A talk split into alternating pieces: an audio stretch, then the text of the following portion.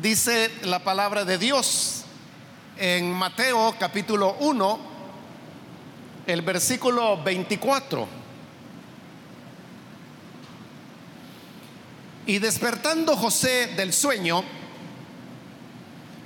hizo como el ángel del Señor le había mandado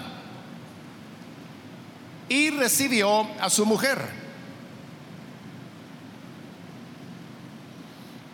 Amén. Solamente eso vamos a leer. Pueden tomar sus asientos, por favor.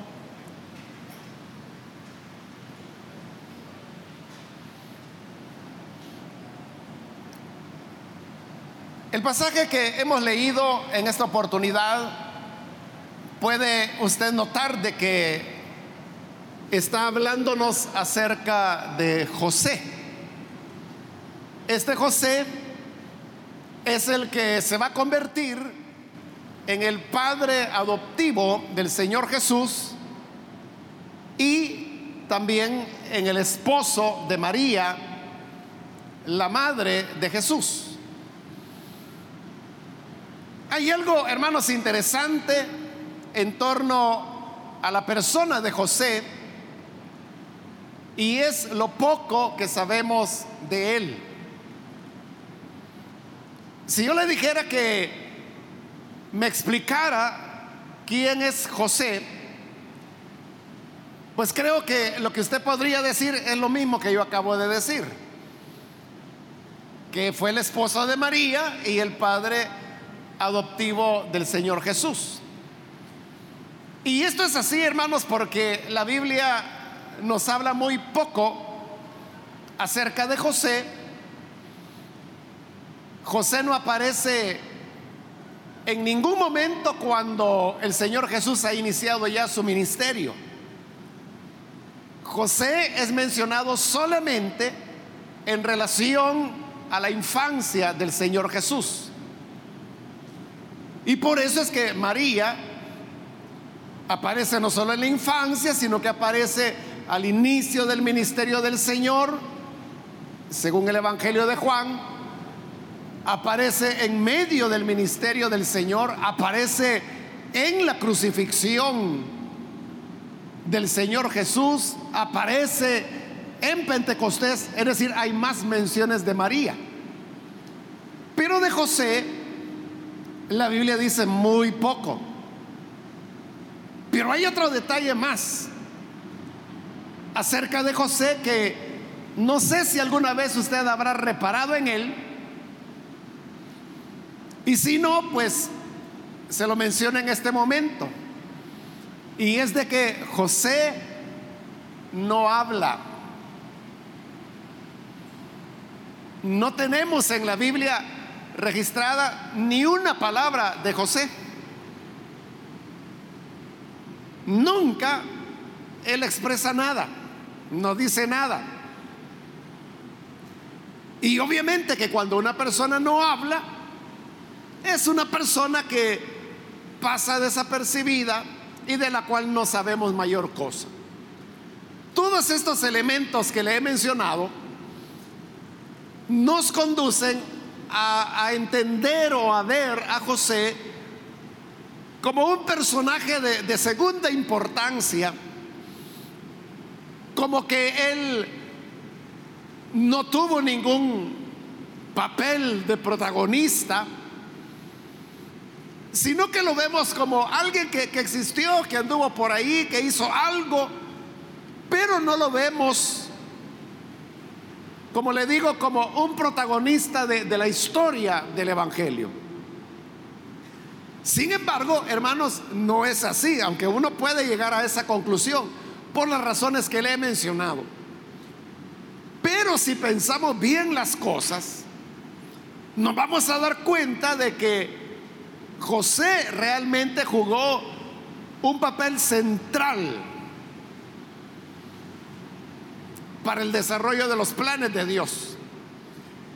Y no se trata de comparar, hermanos. Pero si uno pusiera al lado el papel de José con el de María, esto es lo sorprendente de que José ocupó un papel más decisivo que el de María. Aunque como le he dicho, casi nunca hablamos de José y sí se habla un poco más de María. Pero veamos si no es cierto.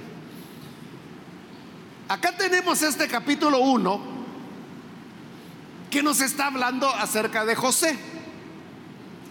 Como ya le dije, José no habla nunca. José aparece en el Evangelio de Mateo y aparece en el Evangelio de Lucas, pero en ninguna de las dos partes José dice nunca una palabra. Este capítulo 1 de Mateo nos presenta a José comprometido para casarse con María. Pero sucede que estando ellos comprometidos, resulta que María está embarazada. Cuando José se entera que su prometida está embarazada, obviamente él solamente pudo pensar una cosa, y es que María le había sido infiel y que por esa razón ella estaba ahora embarazada a saber de quién. Cuando se daba una condición de este tipo, el hombre que estaba comprometido, en este caso José, la ley de Moisés le autorizaba para disolver el compromiso y que las cosas pues ya no continuaran como se habían acordado. Para hacer esto, la ley de Moisés establecía, allá en el libro de Deuteronomio, que el hombre tenía que ir delante de las autoridades y decirle a las autoridades que había encontrado algo indecente, en este caso en su prometida. Cuando las autoridades escuchaban el testimonio del hombre, entonces decretaban la disolución del vínculo y de esa manera el hombre quedaba ya libre del compromiso que había hecho. Ese era el procedimiento. Pero nos dice este capítulo 1 de Mateo que José era un hombre justo. Y como él era un hombre recto, él no quiso seguir ese procedimiento porque lo que no quería era difamar o infamar a María. Porque de acuerdo a la ley de Moisés, él tenía que ir delante de las autoridades, denunciar lo que había ocurrido para que se hiciera pública la razón por la cual el vínculo se disolvía. Pero eso exactamente es lo que José no quería. No quería dañar la reputación de María. Entonces él tomó una decisión diferente. Y fue la de simplemente abandonarla, pero hacerlo en secreto. Es decir, sin contarle a nadie qué era lo que estaba pasando, por qué se iba. Lo hizo o, planeaba hacerlo en secreto, no darle explicaciones a nadie.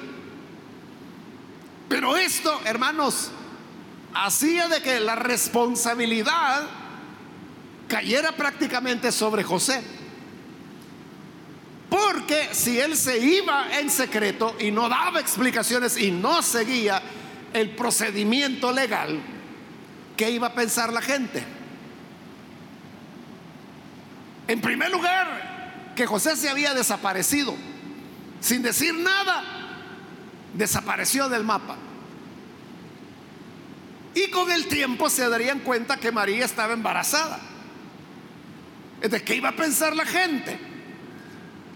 Que José era un irresponsable, que José era un pícaro porque se había aprovechado de María, le había embarazado, y ahora resulta que el ingrato desaparece y nadie sabe dónde está. Se fue sin dar explicaciones. Eso es lo que iba a pasar. Pero José prefería que la gente pensara que él era un sinvergüenza y no María. Ese era el pensamiento que él tenía. Pero en términos del plan de Dios, ¿qué significaba eso? Que el niño iba a nacer, el Salvador, Jesús. Porque María ya, había concebido, ya tenía al Señor en su vientre. Pero este niño habría de nacer sin un hogar, solamente con su madre, pero sin un padre. Eso no iba conforme al plan que Dios había hecho. Y por eso es que esa noche José se durmió pensando en hacer eso, irse en secreto, para no dañar la reputación de María. Pero el Señor envió a un ángel que le habló en sueños a José y le explicó. Y le dijo, mira José, no tengas temor de recibir a tu prometida, a María. Porque el ser que ella lleva en su vientre es concebido por el Espíritu Santo. Es el favor de Dios el que está sobre ella. Lo que en ella es engendrado del Espíritu Santo es. Eso fue lo que le dijo el ángel. No, te, no había mayor explicación. Pero le dice, esto no es lo que tú piensas. Ella está embarazada porque lo que en ella ha sido engendrado del Espíritu Santo es. El ángel se retiró, José despertó del sueño y ahí es donde hemos leído el versículo que dice que despertando José hizo como el ángel del Señor le había mandado y recibió a su mujer. Es decir, José tomó la decisión de ya no irse. Porque obedeció al ángel y recibió a María, es decir, siguió adelante con el compromiso, se casaron, aunque José sabía que ella estaba embarazada, pero también sabía por el sueño que estaba embarazada del Espíritu Santo. De manera que se casa con ella en obediencia a lo que el Señor le había dicho y la única diferencia es que dice el versículo 25 que no la conoció, es decir, no tuvo relaciones sexuales con ella hasta que nació su hijo primogénito, el cual era el Señor Jesús. Y cuando nació, José le puso por nombre Jesús, porque el ángel le había dicho que así tenía que llamarlo. Jesús, que significa Salvador. Entonces vea, lo que José hizo le proporcionó al Señor Jesús un hogar. Jesús nació con una madre que era María y con un padre que era José. Jesús pronto habrá de aprender que José realmente no era su padre biológico pero sí era su padre adoptivo. Por eso es que cuando Jesús llega a los 12 años de edad, lo cual lo narra el Evangelio de Lucas, Jesús les dice, en los negocios de mi padre me conviene estar.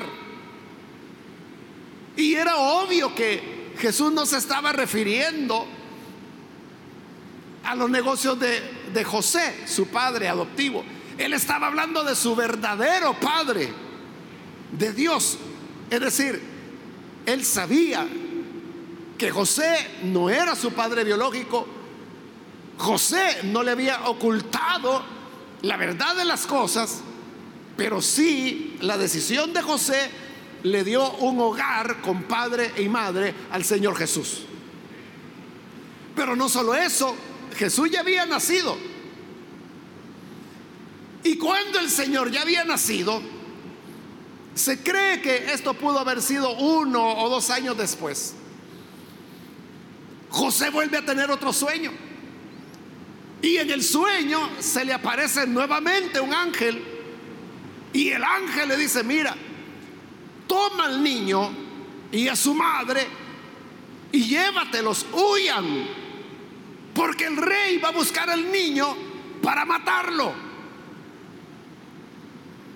Termina el sueño, José despierta y cuando despierta vuelve a obedecer, sigue las instrucciones que el ángel a través del sueño le dio, toma al niño, toma a María, y entonces es cuando se van a exiliar a Egipto. Y allá permanecen por los siguientes años.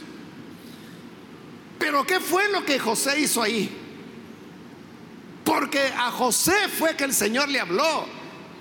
Él es el protagonista, el, protagonista en todo esto que estoy diciendo. No es María, no es el Señor Jesús, es José. ¿Qué hizo con ese protagonismo José? Le está salvando la vida al niño. Está salvando a nuestro Salvador. Permanecen allá en Egipto por unos años y a los años José vuelve a tener otro sueño y el ángel se le vuelve a aparecer de nuevo en el sueño. Y es tercera vez que ocurre. Y le dice, mira, los que querían la muerte del niño, ya murieron ellos. Así que ya pueden volver, regresen a Jerusalén. No a Jerusalén, sino que a Israel. Y José vuelve a obedecer. Toma de nuevo al niño, que ya está un poco más grande a María y regresan y cuando llegan a Israel se van a vivir a Nazaret. Y dice el Evangelio de Mateo que eso fue así para que se cumpliera la palabra que decía que el Señor sería llamado Nazareno. Pero con este regreso, donde otra vez el protagonista es José, ¿qué es lo que se está haciendo? que está trayendo al niño de regreso a su campo de misión, donde va a ser su obra. Es decir, donde el Padre quería que Jesús estuviera. Es José quien lo trae de regreso. Se asientan en Nazaret y como era la costumbre de todas las familias, en la fecha de la Pascua, año con año ellos viajaban desde Nazaret a Jerusalén para celebrar ahí la fiesta de la Pascua. Y eso lo hicieron año tras año hasta que llegó el Señor a los 12 años de edad. En esa ocasión terminaron la celebración de la Pascua y como viajaban en caravanas, ellos salieron con la caravana de regreso y ya habían caminado todo un día cuando se dan cuenta que el Señor, el niño Jesús, no está con ellos. Y lo buscan en toda la caravana, con los amigos, con los familiares, y no está. Entonces caen en la cuenta que se quedó en Jerusalén. Y ellos deciden volver otro día de camino de regreso. Y cuando llegan a Jerusalén no lo encuentran y lo buscan por aquí, lo buscan por allá, preguntan por un niño de 12 años si lo han visto. Ellos andan desesperados. Ahí anda José, ahí anda María. Hasta que finalmente, a saber cómo se les ocurre ir al templo. Y en el templo habían recintos que servían para la instrucción teológica. Y cuando llegan a uno de estos recintos, ahí está el Señor Jesús, 12 años de edad, y está platicando con los doctores de la ley. Eso sería como que hoy un niño de 12 años fuera a platicar con los doctores de una universidad sobre lo que enseñan. Y dice que los doctores estaban sorprendidos de la sabiduría que este niño de solo 12 años tenía. Y lo encuentran. ¿Y qué sucede cuando lo encuentran? ¿Qué dice José? Nada, porque él no habla. Él no habla en toda la Biblia. Es María la que habla y le dice, hijo, ¿por qué nos has hecho esto? Tu padre y yo te hemos buscado. ¿Por qué te quedaste sin decirnos nada? Y ahí es cuando Jesús le responde, no sabían que en los negocios de mi padre me conviene estar.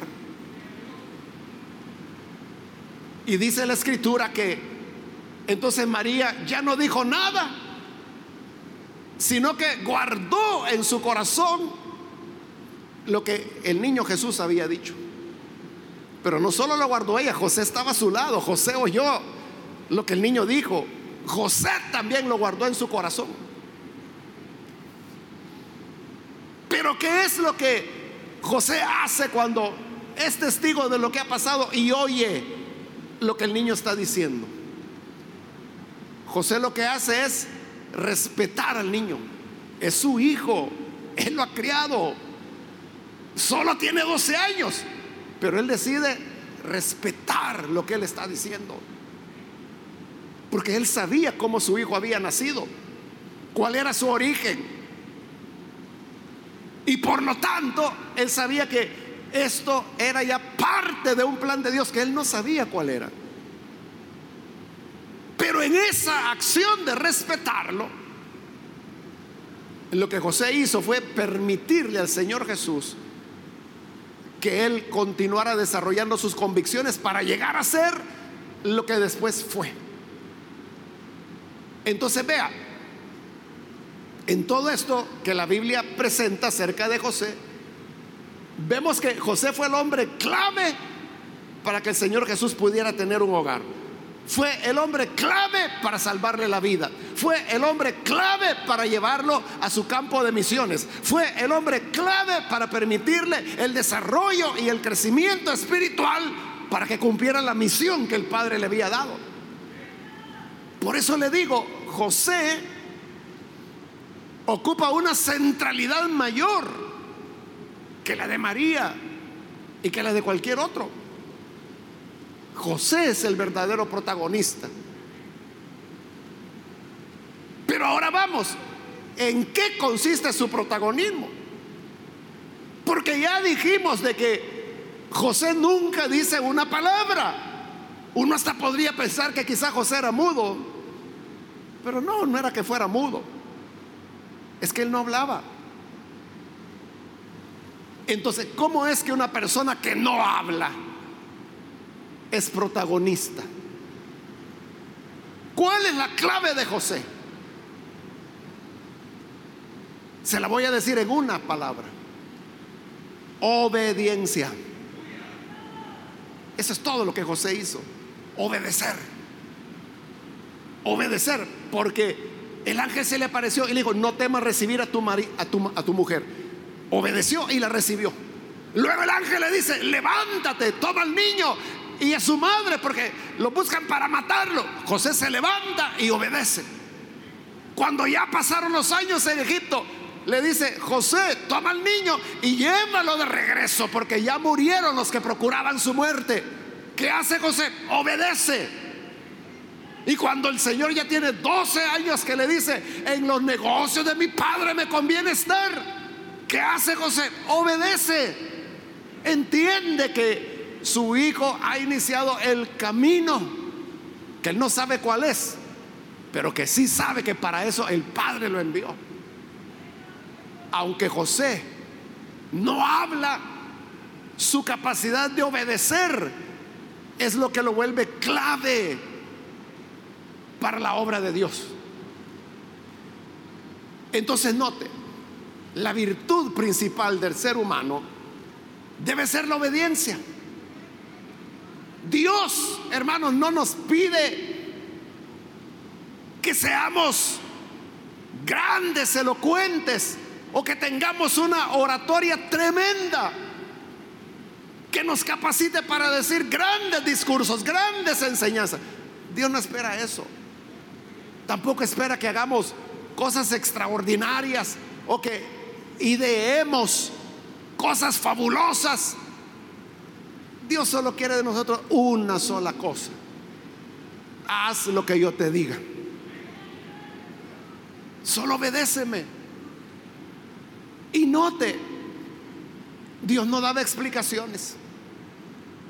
El ángel le dijo a María, mira, lo que en ella es engendrado, le dijo a José, lo que en ella es engendrado del Espíritu Santo es. Y uno puede preguntar, pero ¿cómo? ¿Cómo es eso que el Espíritu Santo? Y si es el Espíritu Santo que es inmaterial, entonces ¿cómo va a tener un resultado de un embarazo físico, anatómico, biológico en el vientre de una mujer? O sea, uno tendría muchas preguntas. Dios no explicó nada. Solo le dijo, recíbela. Igual, cuando lo querían matar, pero ¿por qué lo quieren matar? Si es un bebé, ¿qué ha hecho? No anduvo preguntando nada, solo le dijo, levántalo y huye. Toma al niño y a su madre y escapa porque lo van a matar si no se mueve. José solo obedeció. Por eso le digo, hermanos, nosotros solo necesitamos la cualidad de la obediencia. Eso es todo. Dios quiere hacer maravillas. Hoy en día quiere hacer maravillas con su vida, con mi vida. Pero solo necesitamos una cosa. Y es ser obedientes a Él. Aquí no se trata si le parece, si no le parece, si usted opina o si no opina. Y usted, no, pero yo tengo derecho a tener opiniones. Vaya, está bien. Tenga sus opiniones, pero guárdeselas. Guárdeselas para usted, ya que le gusta tenerlas, téngalas, pero guardadas, bien guardadas. Y obedezca lo que el Señor dice que hay que hacer. Nada más eso. Y cuando obedecemos a Dios, entonces, ¿qué sucede? Nos convertimos, hermanos, en la pieza principal del plan de Dios. Después, hermanos, de, de esa última aparición o mención de José al lado de Jesús cuando tenía 12 años, ya los evangelios y la Biblia no vuelven a hablar nunca más de José. Esto ha llevado, hermanos, a que otros, algunos piensen que cuando el Señor Jesús inició su ministerio, José ya había muerto, que María era viuda. Puede ser que sea así, puede ser que no. Pero yo le digo, si José no hubiera sido el hombre de obediencia que fue, por lo menos hasta que Jesús llegó a los 12 años, aunque el versículo de Lucas dice que a partir de ahí el Señor se fue a vivir con sus padres y continuó sujeto a ellos, y lo dice en plural, es decir, por algún tiempo más, José estaba con vida. Pero lo que permitió que el Señor llegara quizás a los 13, 14, 15 años, no sabemos, fue que obedeció. La obediencia de él.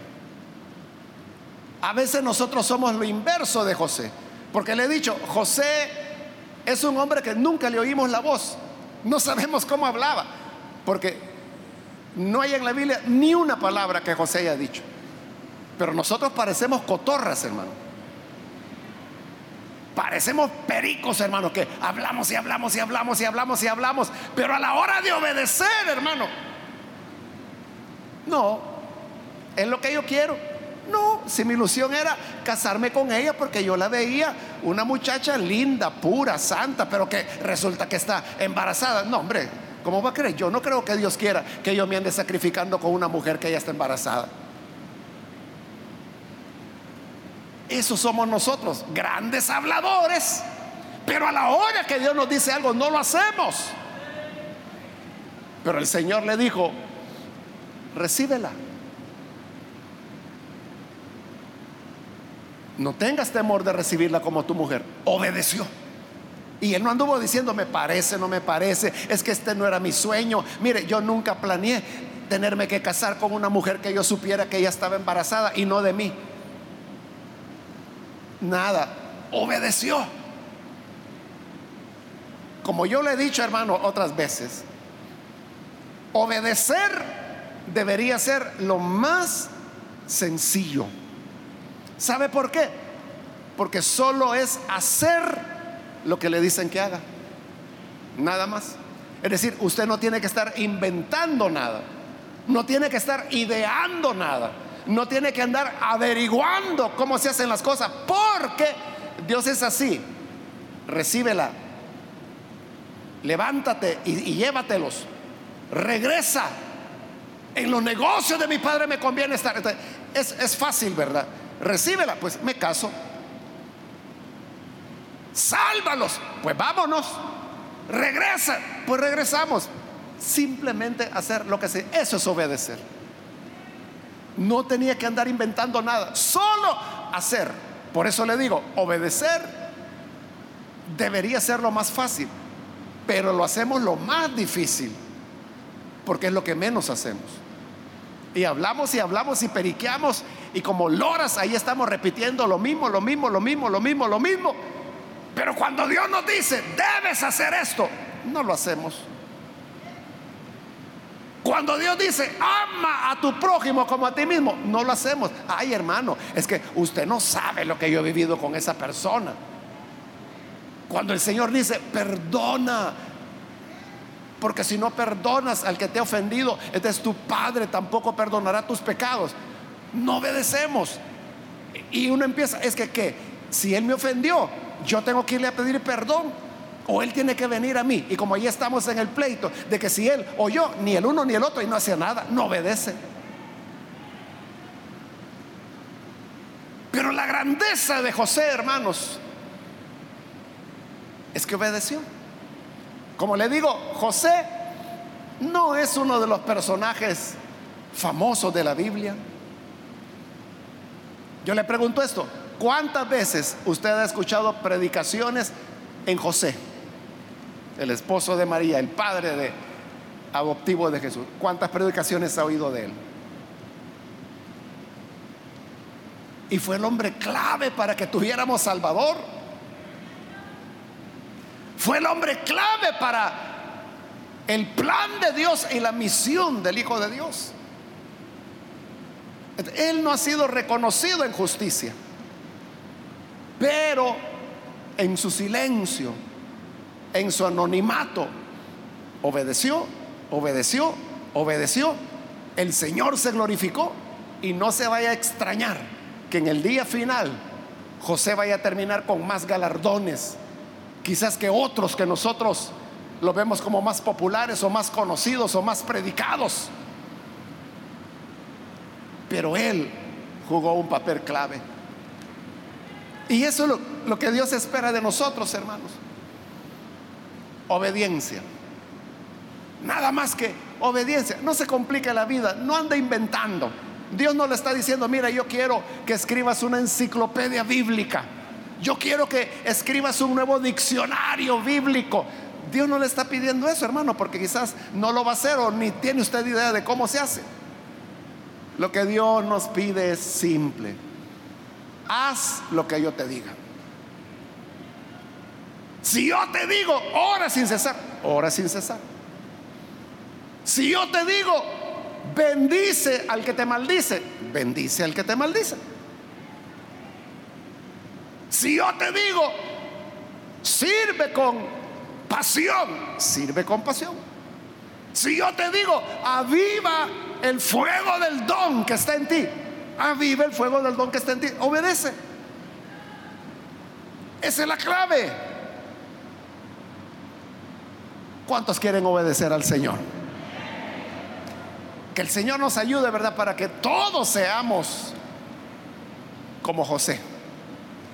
Vamos a cerrar nuestros ojos. Y antes de hacer la oración, hermano, yo quiero invitar a las personas que todavía no han recibido al Señor Jesús. Pero esto de recibir al Señor Jesús también es un paso de obediencia. Es un paso de obediencia. En una ocasión, las personas le preguntaron al Señor Jesús, ¿qué debemos hacer para poner en práctica las obras de Dios? Y el Señor Jesús dijo, la obra de Dios es que crean en el que Él ha enviado. Obediencia, creer en Jesús. Y hoy usted tiene la oportunidad de creer en Jesús. Por eso yo quiero hacer una invitación a los amigos o amigas que todavía no han recibido al Señor, pero hoy usted quiere obedecer y dar este paso.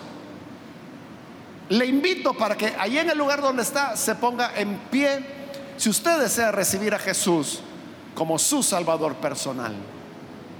En la obediencia está la grandeza. ¿Quiere recibir a Jesús? Póngase en pie y vamos a orar por usted. Venga, hoy es cuando Jesús le está llamando. Y lo que le dije, obedecer debería ser lo más sencillo. ¿Qué es lo que el Señor nos dice ahora?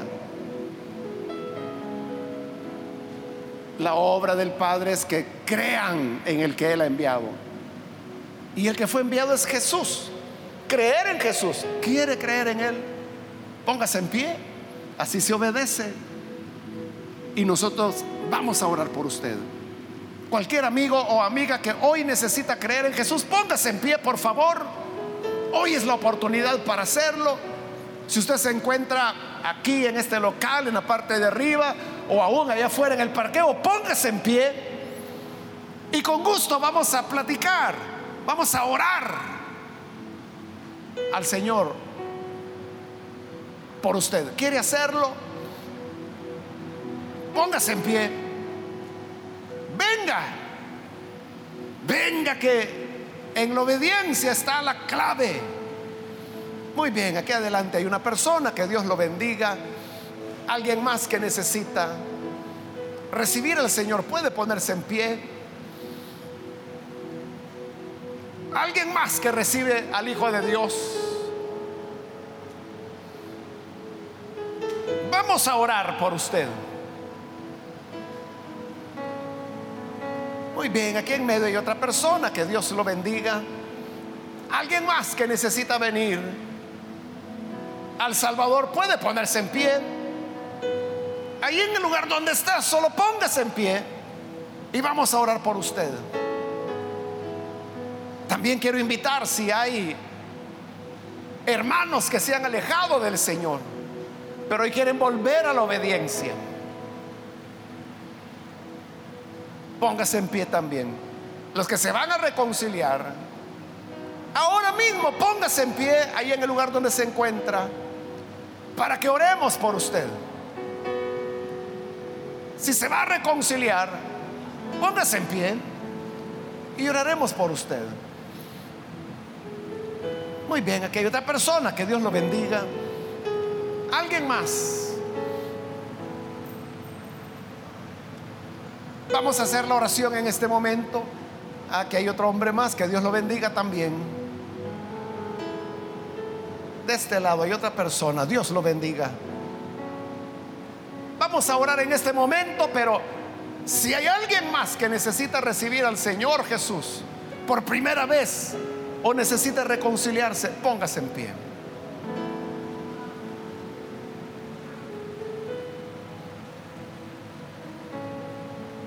Muy bien, ahí atrás hay otra persona que Dios la bendiga. Vamos a orar entonces. A usted que nos ve por televisión, también quiero invitarle para que se una con las personas que aquí en este lugar están recibiendo al Señor. Ore con nosotros. Señor amado, gracias por tu gran bondad, porque cada día tú, Señor, continúas salvando y añadiendo a tu iglesia los que has elegido para vida eterna. Aquí están, Señor, estas personas que te obedecen aquí en este lugar y a través de los medios de comunicación. Señor, alcanza a cada persona que hoy está dando este paso para que los transformes, para que los cambies, para que a cada uno pueda darles una vida nueva, la salvación que solo tú, Señor, puedes dar. Y gracias porque tú eres el que produce en nosotros tanto el querer como el hacer. Y así es como llegamos a obedecer tu palabra. Bendice a todo tu pueblo obediente, a todos aquellos que hacen tu voluntad. Bendíceles en grande manera.